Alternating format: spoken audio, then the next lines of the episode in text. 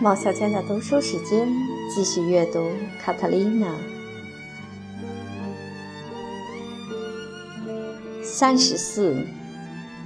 多明戈素来喜欢出门旅行，一接到卡特琳娜的来信，立即了一匹马，在鞍囊里装了些食粮和两件衬衫，就动身了。他到了塞格维亚，看到卡塔琳娜和她丈夫和孩子还不错。心里幸，尤其看见她漂亮，更是开。她当时十九岁，成功、幸福和母系合在一起，给予她自信和一定的尊严。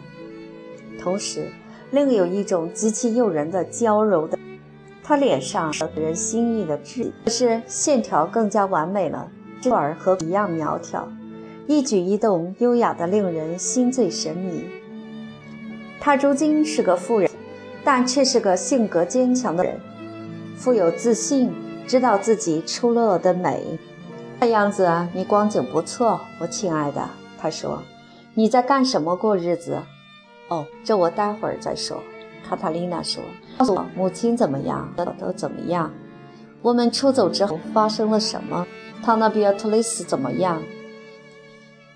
一桩一桩来吧。他笑嘻嘻地说。别忘了，我是远道而来的，口渴的要命，跑到罗格里格酒店去弄瓶酒来。亲爱的，他对他用深深的伸裙子里面掏出一只钱包，抱起来。我一会儿来，结果边走包。多明戈咧嘴笑着说：“我很快就发现不能把钱交给男人，男人没有钱就不会胡闹。”他。哈哈笑着说：“现在你回答我的问题吧。你妈妈是？我问好。她的前程是堪称模范的，无疑正是为了这个缘故，女院长给了她一笔养老金，这样她就无需再工作了。”他说这话时眨眨眼睛，卡特琳娜又笑了，她的笑声是那么坦率，同时又是那么悦耳动听。多明戈竟诗意盎然地把它比作山间小溪的潺潺流水。你失踪之后，罗德里格斯堡议论纷纷。他接下去说：“我可怜的孩子，就此没有一个人再说你一句好话了。你那不幸的母亲忧伤至极，直到修女唐娜安娜来对她说，女院长要在经济上接济她。”他才在你干下放荡行为后得到了安慰。一连十天，人们只讲着你的事情。那些修女十分震惊。唐纳比尔特雷斯待你这样好，还准备给你极大的恩惠，而你竟如此公然冒犯他。城里的头面人物都到修道院去对他表示恰当的同情，但他分明是心烦意乱之至。所以拒不见客。然而他同意接见唐曼努埃尔，不过他们谈些什么，大家都不得而知。事后，他的那个做杂役的修女只听见他们气冲冲的嗓音提得很高，可他再细细听，也听不出他们在说些什么。不久之后，唐曼努埃尔就离开了这个城市。如果你把地址给了我，我会老早就写信把这一切都告诉你了。当时不可能这样做，你知道，我们到处流动，我们要到出发时才知道这回时到哪里去。你们为什么要这样？难道你猜不出来？你对我讲过多少遍了？当年你到处流浪，走遍了西班牙，在夏天的烈日下，冬天的寒风中。赤着脚，不是因为省鞋子，而是因为你唯一的那双已经穿破了，身上也只剩下仅有的一件衬衫。老天爷啊！你们不是在当流浪艺人吧？我可怜的舅舅，我是大名鼎鼎的阿隆索·福恩特斯戏班子的头牌女角儿，而 Diego 唱歌跳舞，演起戏来比阿隆索愿意承认的要好得多呢。你为什么不早告诉我？多明戈大声说：“否则我会带半打剧本来了。正在这时候，迭戈买好酒回来了。多明戈一面喝酒，一面听卡塔琳娜讲他和迭戈怎么会做起演员来的缘由。大家都承认，他末了说：“我现在是西班牙最伟大的女演员，你说是不是，我的心肝迭戈？你说是不是？谁要敢说声不是，我就割断他的喉管。毫无疑问，我在外省突然浪费我的才能。”我一直对着丫头说：“我们的天地在马德里。”迭戈说：“阿隆索妒忌我，不让我演能够出人头地的角色。”可以看得出，两人谁也没有染上那种虚伪的谦虚，那是很容易成为艺术家的致命伤的。他们接下来把他们的打算讲给多明戈听，他是个谨小慎微的人，所以听他们讲完后。说他在看到他们演戏之前，不准备提出这样还是那样的意见。明天来看我们排演吧，卡塔琳娜说：“我演阿隆索那个新剧本中的莫达拉的玛利亚。你喜欢这个角色吗？”他耸耸肩，不完全喜欢。开头相当不错，可是到末一幕，这个角色变得没有什么戏了。我在最后三场里根本不出场。我对阿隆索说过，既然这本戏是以我为主的，那我最后也应该出现在台上。但是他说，他必须遵照圣经。问题是这个糟糕的家伙没有想象力。结果带多明戈到阿隆索·福恩特斯和他班子里的人常去的那家小酒店，不但介绍他是卡塔利娜的舅舅。还说他曾做过演员，现在是剧作家。阿隆索很客气地接待他。这个上了点年纪的文人，凭他的机智、愉快的情绪，以及他讲的过去流浪艺人的艰难困苦的故事，立刻赢得了戏班子里的人们的欢心。阿隆索同意让他去看一次他们的排演。第二天，他去了。他对卡塔琳娜自然的吐词、生动的手势和优雅的动作大为震惊。阿隆索教导有方，他有善于辨别音韵的耳朵，又有悦耳的嗓音。他能表现喜怒哀乐，他有真诚，有力量。他能在三年里把演戏的技巧学得这样完美，实在惊人。他似乎根本不会念出一个错误的字音。他的天资，他练就的技巧，以及从经验中学来的自制力，都为他绝顶的美貌奇妙地加强了。一排演完毕，董明哥吻了吻他的双颊：“我最亲爱的，你演得很出色，非常接近你自己所想象的。”他张开双臂抱住他的头颈：“哦，舅舅。”舅舅，我小时候，我们经常朗诵罗佩德维加的剧本中的那些片段。当时谁料想得到有一天人们会争先恐后的进剧场来看我演戏呢？而且你还只看见我排演呢，等着瞧我在广大观众面前正式演出吧。迭戈演耶稣心爱的门徒约翰，那是个小角色，他外形很美，可惜没有神采。多明戈找到一个机会问阿隆索：“觉得迭戈怎么样？”他外貌很出色，可是他绝技成不了好演员。我给他演戏只是为了讨好丽娜。但愿男演员和女演员都不要成为夫妻，这真叫当经理的为难透顶。这番话并没有使多明戈放弃劝说卡塔琳娜和迭戈放下心来。尽管离开阿隆索，自己到马德里去组班子，在他和他们在一起的二十四个小时中，他发现卡塔琳娜头脑清醒。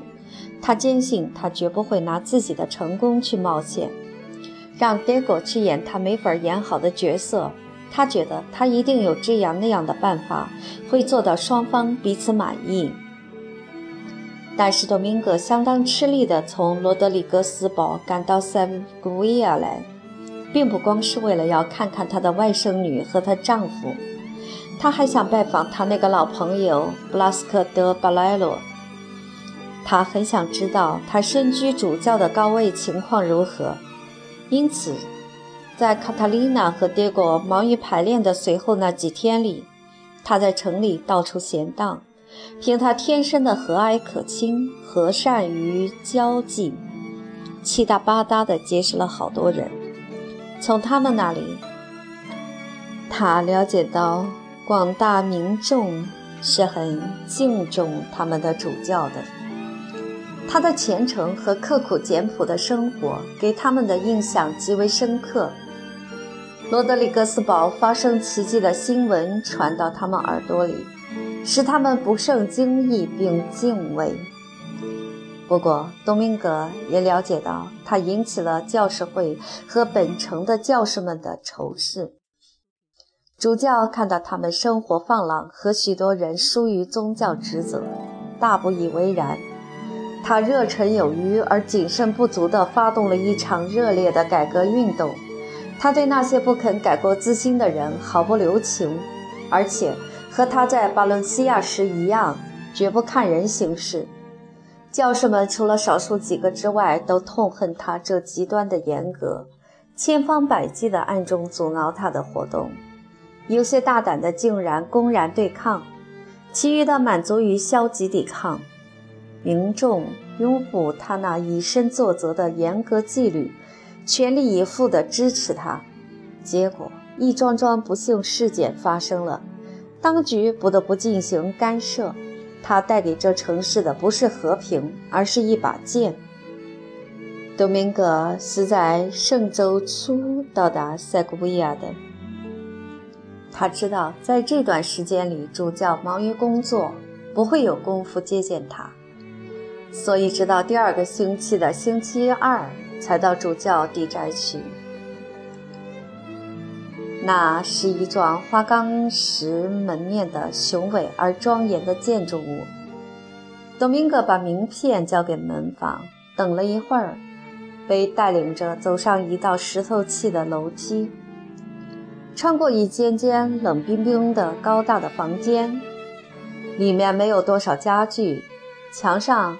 挂着一些灰暗的宗教题材的油画，但是最后领他进去的那个房间只有修道的密室那么大小，仅有的家具就是一张写字台和两张高背椅子。墙上挂的是多明我会的黑色十字架。主教站起身来，对多明戈伸出双臂，热烈地拥抱他。我还以为我们再也不会见面了，兄弟。”他说，口气清热而真挚的使多明戈十分惊奇。“你怎么会到本城来的？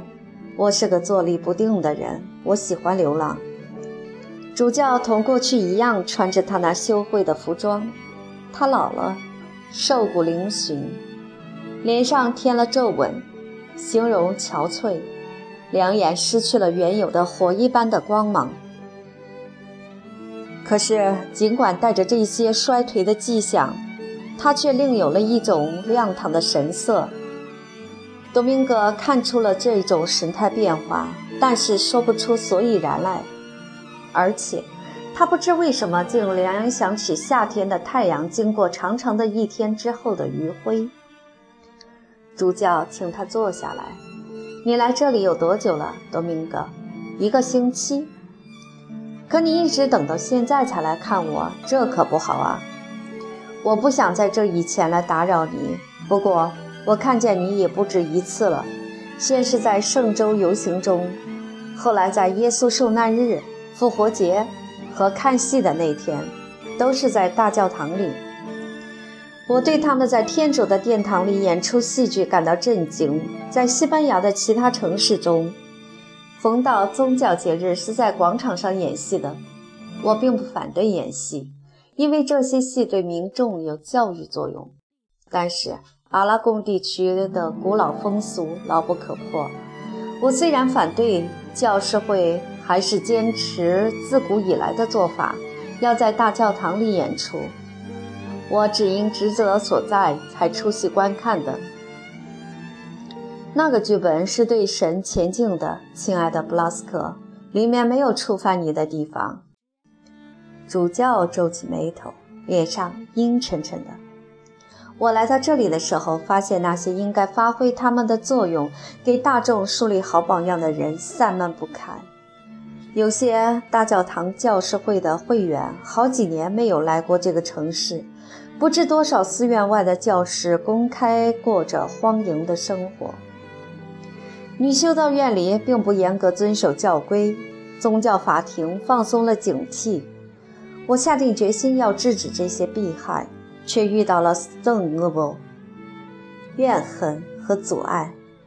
我总算恢复了一定的规矩，但是我要他们为了爱天主而规规矩矩。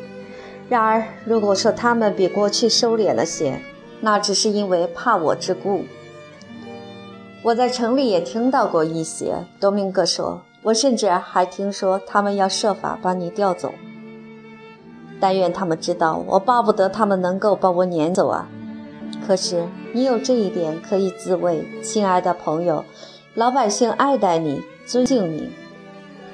可怜的人们，他们哪晓得我是多么不值得他们尊敬啊！他们尊你，因为你在生活上严于律己，你对穷人乐善好施。他们听到了罗德里格斯堡发生的奇迹，他们把你看作一个圣徒。我的兄弟，你怎么能怪他们呢？别取笑我了，多明戈。啊，亲爱的朋友，我爱你这么深，哪会取笑你呀？这可不会是第一回。主教说，脸上带着一种哀婉动人的微笑。这三年来，我时常想到我们最后一次会面的情况和你对我说过的话。当时我并没有当做一回事，我只认为那无非是你惯常讲的似是而非。愤世嫉俗的那一套，但是自从我到了这里，在这寂寞的地宅里，你那些话一直在我的心头盘旋。我被你所困扰。我问自己：我那烘制面包的弟弟安于贫贱，竭尽天责，是否在侍奉天主这方面竟胜过我这用祈祷和苦行来把终身献给天主的人？倘若是这样的话，那么无论别人怎么想，无论我自己在狂喜的一瞬间怎么想，创造这奇迹的毕竟不是我，而是我弟弟马丁。主教住了口，他用探索的眼光瞧着多明戈，说：“主教说，你说，以你过去对我的友爱，对我说实话吧。你要我说什么呢？”当时你肯定是我弟弟被选中来治疗那个可怜的姑娘的。你现在还肯定是这样吗？我现在跟过去一样肯定。那么，为什么我要受到启示来驱散使我胆战心惊的迟疑呢？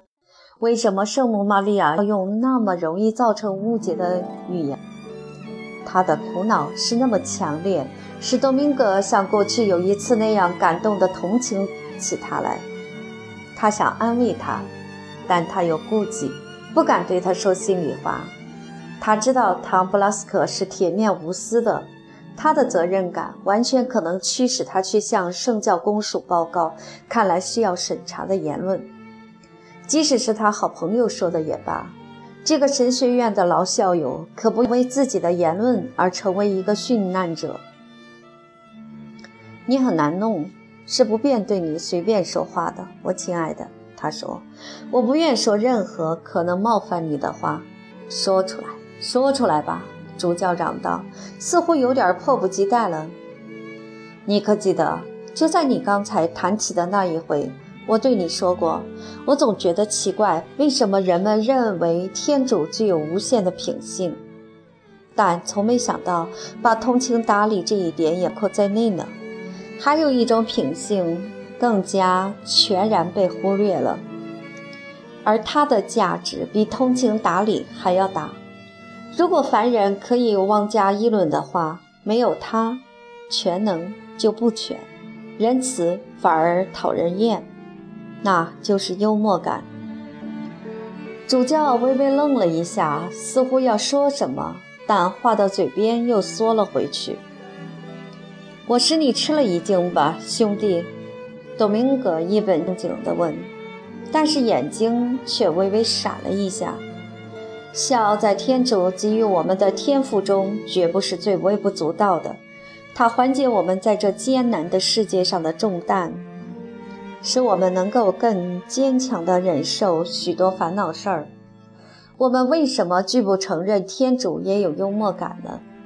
如果我们设想天主用谜语的形式讲了话，以便人们误解其含义而可能得到有益的教训，婴儿在肚子里暗暗笑，难道这样设想就是不敬天主吗？你这讲法很怪，多明戈。不过，我看不出你说的话里有任何正经的基督徒应该排斥的地方。你变了，兄弟，是否你上了年纪，学会了宽容？主教对多明戈带着诘问的神色瞟了一眼，仿佛听了他这话觉得诧异，弄不懂他说的是什么意思。他随后低头望着光秃秃的石板地，他似乎沉浸在冥思苦想之中。过了一会儿，他抬起眼睛望着多明戈，好像要说些什么，而不大说得出口来。在我身上发生了一桩非常奇异的事情，他最后开口说：“但是我不敢告诉任何人。也许是上苍今天把你送到这里来，让我可以告诉你，因为你啊，我可怜的多明戈。”正是我在这世界上唯一能够称之为朋友的人。他又犹豫起来。多明戈全神贯注地凝视着他，等他说下去。作为这个教区的主教，我必须去观看在我的大教堂里演出的戏剧。有人对我说，这剧本写的是圣徒莫达拉的玛利亚的事迹，但是我并不一定要听或者看的。我把心思不放在这戏上，我祈祷。可是当时我的灵魂疲惫而不得安宁。自从我来到这个城市，就一直如此。我为心情纷乱和精神涣散而困扰。我觉得丧失了一切，弄得既不能爱，也不能希望什么。我头脑里一片黑暗，我意志消沉，在侍奉天主的事物中寻找不到安慰。我祈祷，空前热切地祈祷，希望天主认为应该把我从痛苦的深渊中拯救出来。我忘了我在什么场合，我只觉得独个儿沉浸在忧伤之中。突然，我被一声叫喊弄得吃了一惊，这才明白我在什么地方。这一声叫喊是那么震撼人心，蕴藏着那么丰富的意蕴。使我不由得竖起耳朵来听，我这才想起他们是在演戏。我不知道前面的剧情，但是这下我听了，才知道已经演到莫达拉的玛利亚和亚哥的母亲玛利亚正带着香膏来到亚利马泰的约瑟埋葬耶稣尸体的墓前，发现挡住墓门的石头。被滚开了的那一场，他们走进墓内，找不到耶稣的尸体。他们正站在那里发呆。一个过路的耶稣信徒来到他们面前，莫达拉的玛利亚就把他和另一个名叫玛利亚的女人看见的情况告诉他。因为那个人对先前发生的可怕的事一无所知，他便把天主的儿子被捕、受审。和受辱而死的经过，原原本本讲给他听，描写的那么生动，用词是那么精当，诗句写的那么流畅，即使我不想听，也不得不听。多明戈俯身前倾，全神贯注，屏着气听他说下去。啊，我们的伟大的查理皇帝说的多好啊！西班牙语是唯一适宜用来向天主说话的语言，台词一行接一行的，犹如滚滚流水，那个耶莫达拉的玛利亚的女人在讲耶稣被出卖时，声音中充满了怒火。于是，一阵强烈的愤怒攫住了大教堂里的群众，他们高声诅咒那叛徒。他讲到他们怎样折磨我们的主时，声音因悲愤而中断。于是，人们惊愕得透不过气来。而当他叙述主被钉在十字架上的苦难时，他们捶胸痛哭。他那金嗓子中的悲痛和令人肝肠欲断的哀伤是那么强烈，我不禁潸然泪下。我心中翻动起来，我的心灵。好像突然被一阵风吹得瑟瑟颤动的树叶，我感觉到即将有什么奇特的事在我身上发生，我害怕起来。我抬起低垂的眼睛，注视着那个说着这些又动人又残酷的话的人。她是个我在人间从没看见过的美人，站在那里，眼泪汪汪，扭着双手的，不是一个女人，不是一个演员。而是来自天上的一个天使。我正瞧得出神，忽然有一道光芒穿过我长久萎靡的待在其间的黑夜，照进我的心窝。我顿时心醉神迷了。我感到一阵剧烈的痛苦，我以为就要死去了。可是它同时又是一种何等甜美的喜悦。我觉得自己从躯体中解脱了出来，觉得对自己的肉体成了个陌生人。就在这欢欣的一瞬间，我感受到了那种人们全然无法理解的美妙的安宁。我接受到了天主的智慧，我领悟了他的奥妙。我觉得自己一生是善，去除了一切罪恶。我无法描述我感到的幸福，我无法用语言向你诉说我所看到、感知到和领悟到的一切。我获得了天主，而获得了天主就获得了一切。主教把身子在椅子里朝后一沉，脸上因回忆起他那非凡的经历而闪现着光彩。希望的种种欲念不再困扰我的心灵，他只要在这个世界上尽可能的与天主合成一体就满足了。他对这个世界既无所希冀，也没有什么精神上的祈求。我写了一封信给王上，请求准许我辞去我的宗教职务和尊贵的头衔，让我回到我自己修会的修道院去，祈祷莫斯，以度晚年。多明戈再也耐不住了。布拉斯克，布拉斯克，那个扮演莫达拉的玛利亚角色的姑娘，就是我的外甥女卡塔丽娜·佩雷瑟。她从罗德里格斯堡出走后，加入了阿隆索·弗恩特斯的戏班子。主教瞪眼瞧着他，惊讶极了，他吃惊的说不出话来。接着，他微笑了。多明戈从没在他脸上看见过真柔的表情。天主行事却是神秘莫测，多怪啊！他竟选择了这样的人来引导我到达我的目的地。通过他，天主磋商我，再通过他把我治愈。生他的母亲有福了，一切荣耀归于天主，因为他在念那些字字珠玑的词儿的时候。受到了天主的启示，我将在我感恩的祷告中永远为他祈祷，直到我临终的一天。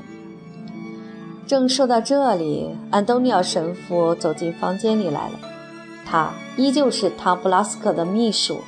他对多明戈瞥了一眼，但并没有表示认识他。